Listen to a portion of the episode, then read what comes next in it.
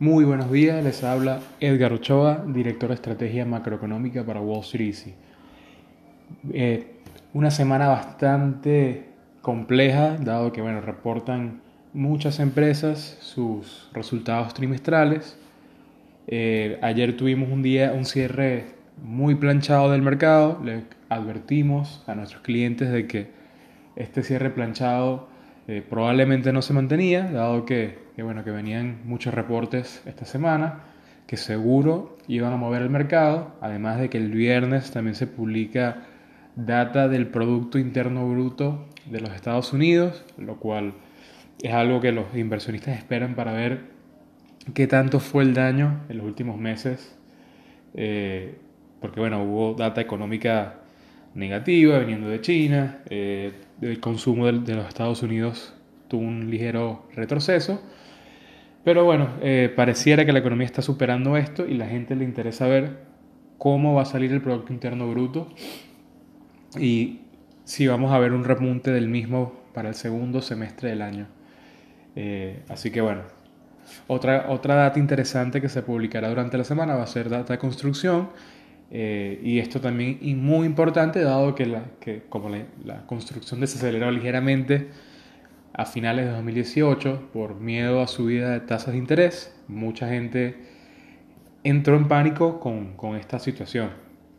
Eh, pero bueno, vamos a hablar un poco sobre los resultados trimestrales de hoy. Eh, comenzamos con Twitter, la primera en reportar en la mañana que reportó unos ingresos de 31 centavos versus 15 centavos que esperaba el mercado, así que hubo una, unos resultados mucho mejores de lo esperado. Eh, la gente lo que más le interesó fue que los usuarios mensuales activos, que es una, una métrica que usan mucho las, las empresas de redes sociales, que quiere decir de todas las personas que por lo menos una vez al mes entran a ver su, su Twitter y, a lo mejor mandan algún tipo de mensaje, o, pero lo importante es que por lo menos una vez al mes están usando su Twitter, por lo que los, eh, la gente que coloca publicidad en Twitter sabe que lo más probable es que por lo menos una vez al mes esta persona vea su publicidad. Eh, este número pasó a 330 millones versus los 315 que esperaba el mercado, eh, por lo que esto es una, algo muy importante para la empresa, dado que todavía mantiene a la gente muy pendiente de su Twitter, todavía, todavía hay actividad, eh, lo cual evidentemente se, se, traduce en que pueden cobrarle más a, a, las, a las, empresas que quieren hacer publicidad en, la, esta red social. Y bueno, gracias a esto la acción subió 7%, por lo que bueno, Wall Street celebra cómo la acción no solo mejora sus finanzas, sino también mejora su, su parte operativa. La siguiente empresa que vamos a hablar es Harley Davidson, la empresa de, las motocicletas. Tuvo ingresos de 98 centavos versus los 65 que esperaba el mercado. Eh, así que bueno, un, una importante mejoría. La acción hasta ahora sube 2%. O sea que hay, una, hay celebración, pero todavía hay dudas. Eh, y esto viene porque los envíos cayeron un 7.9% en este trimestre. Es una caída importante de, los envíos eh, de la empresa. Y bueno, la empresa comenta de que en, en buena parte esta caída de, de, ventas es porque hay menos personas queriendo tener motos, eh, por lo menos en Estados Unidos y Europa. Y bueno, están, falla, están peleando con este cambio generacional eh, sacando nuevas tecnologías como por ejemplo motos eléctricas, eh, tratando de, de estimular la, la, demanda en Estados Unidos. Y bueno, además de esto, la, la Unión Europea hace unos meses puso aranceles sobre motocicletas provenientes de Estados Unidos, lo que afectó bastante a Harley Davidson, dado que el 40% de los ingresos de la empresa son del exterior y de esto más de la mitad vienen de Europa. Entonces, Evidentemente hay, hay un efecto importante sobre las ventas de la empresa, dado que suben los costos. Y esto es algo que evidentemente se lo pasan al, al, al comprador que no siempre está dispuesto a pagar más. Y bueno, la empresa en meses pasados anunció que tenía que mover parte de su producción a Europa para poder seguir vendiendo en este mercado. Eh, así que bueno, esto ha sido un, un, tema que se politizó bastante. De hecho, hoy Donald Trump mandó un Twitter, una vez se, se reportaron, se, hizo público el reporte de ingresos, donde comentaba de que estaba preparado para también eh, anunciar aranceles sobre productos europeos en respuesta a cómo están afectando a, Harley Davidson. Esto es algo eh, bastante inédito que un presidente, primero que todo, que esté pendiente de los reportes trimestrales y segundo, que tome una posición tan clara con respecto a Harley Davidson, a una empresa. Así que bueno, eh, va a estar muy interesante ver cómo se cierra esta saga. Eh, lo importante es que la empresa está luchando contra un cambio en, los gustos del consumidor. Y bueno, no siempre eh, se sale airoso de esto. Y esto un ejemplo bastante notable de esto. Vienen a ser los centros comerciales de cómo la gente pasó de, comprar en centros comerciales a comprar en línea y cómo estos están haciendo todo lo posible por sobrevivir. Así que Harley Davidson está en una situación muy similar con el atenuante político que, que lo complica aún más. Entonces pasamos a la siguiente empresa importante que reportó, que fue Procter Gamble. Reportó eh, ingresos de 1.06 dólares por acción versus los 1.03 que esperaba el mercado. Eh, la acción tiene muy poco movimiento, cae cerca del 1% hasta ahora.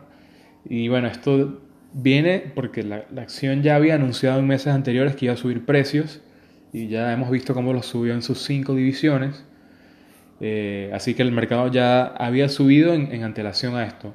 Eh, lo que vemos muy importante es que una vez Procter Gamble anuncia esto hace meses, vimos como Kimberly Clark, como Clorox, como Colgate Palmolive y como Church and Dwight pasaron a subir sus precios también. Así que el movimiento de Procter Gamble hizo que los demás en el sector también consideraran subir precios. Y bueno, esto es algo a tener muy en cuenta dado que los márgenes de estas empresas van a subir.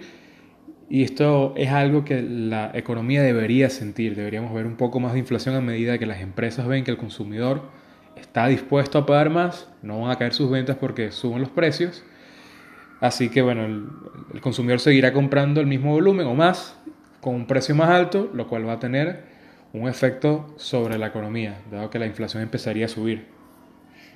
Eh, pasando a la siguiente empresa, esta es una de las que recientemente agregamos a nuestro portafolio.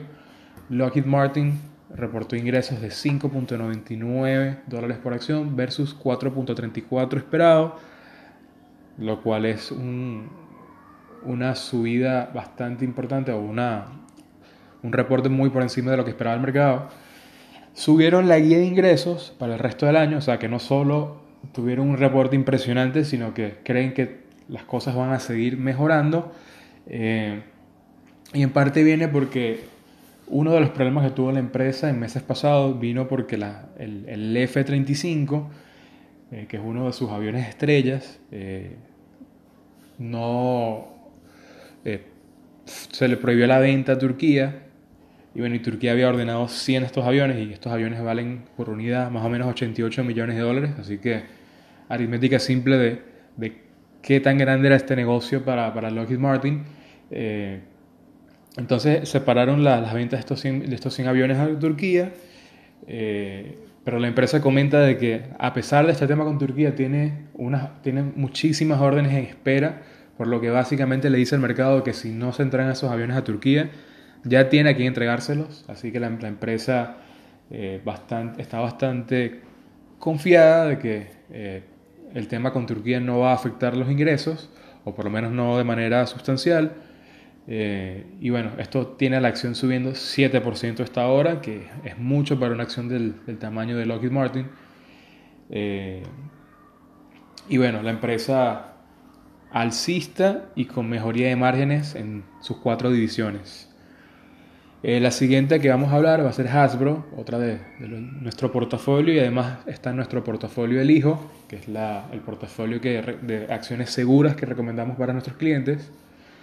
Eh, los ingresos por acción fueron de 21 centavos versus una pérdida de 11 centavos que esperaba el mercado. Así que esto fue una sorpresa total.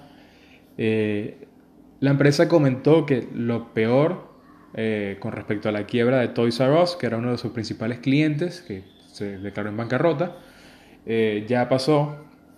Eh, esta quiebra obligó a que Hasbro tuviera que reestructurar las operaciones y ellos comentan que ya parece que han logrado poner todo en orden y bueno, vamos a hacer un poco de memoria de que cuando Toys R Us quebró fue una, un importante golpe para tanto Hasbro como para Mattel, que es la competencia, nosotros revisamos los libros de, los libros de ambas y nos percatamos de que Hasbro tiene finanzas mucho mejores, además de que tiene marcas que nos parecen eh, son mejores que las de Mattel.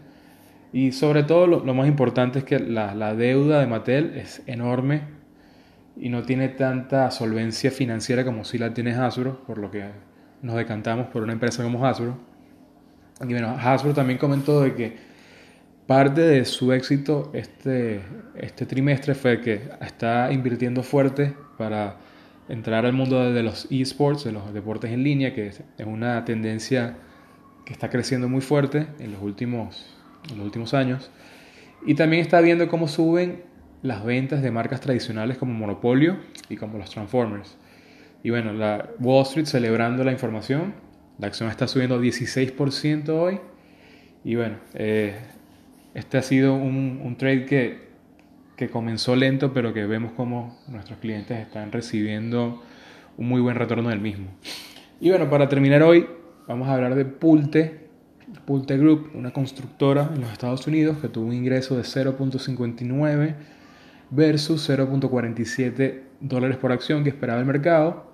Eh, esta empresa, eh, como todo el sector de construcción, tuvo una fuerte caída entre noviembre y enero. Eh, la gente muy asustada de que iban a caer las ventas, que iban a caer los precios por la subida de tasas de interés de la Reserva Federal, que eso hace que aumente el costo de deuda para la persona que va a comprar una casa, hace que esta persona tenga menos, sea menos probable que la compre y bueno, esto arrastró a todas las, acciones del sector. Pulte fue la primera en, comenzar a mostrar de que esto no era tan así. Y en este trimestre podemos ver cómo, mientras el mercado esperaba que fuera un desastre para, las, las empresas del sector, Pulte comenta de que bueno, el precio promedio de venta fue de 421 mil dólares por casa versus los 413 mil dólares que esperaba el mercado, lo cual por cierto, es muy por encima del promedio nacional, lo que nos dice que Pulting solo construye en lugares donde la gente puede pagarlo, donde hay poca competencia, así que ellos pueden decidir el precio. Eh, y lo siguiente es que las órdenes fueron de 6, tienen órdenes acumuladas de 6.453 casas versus los 6.257 que esperaba el mercado, así que también tienen un montón de órdenes por cumplir, eh, lo cual Igual como hicimos con los Martin, si aplicamos aritmética simple, promedio por el número de órdenes pendientes, vemos que Pulte tiene un buen flujo de caja que está por entrar a la empresa. Así que bueno, para no hacerlo más largo, esto es todo por hoy. No olviden que cualquier pregunta nos las pueden enviar a info.wallstreeteasy.com o nos pueden escribir por nuestras redes sociales. Se despide de ustedes Edgar Ochoa.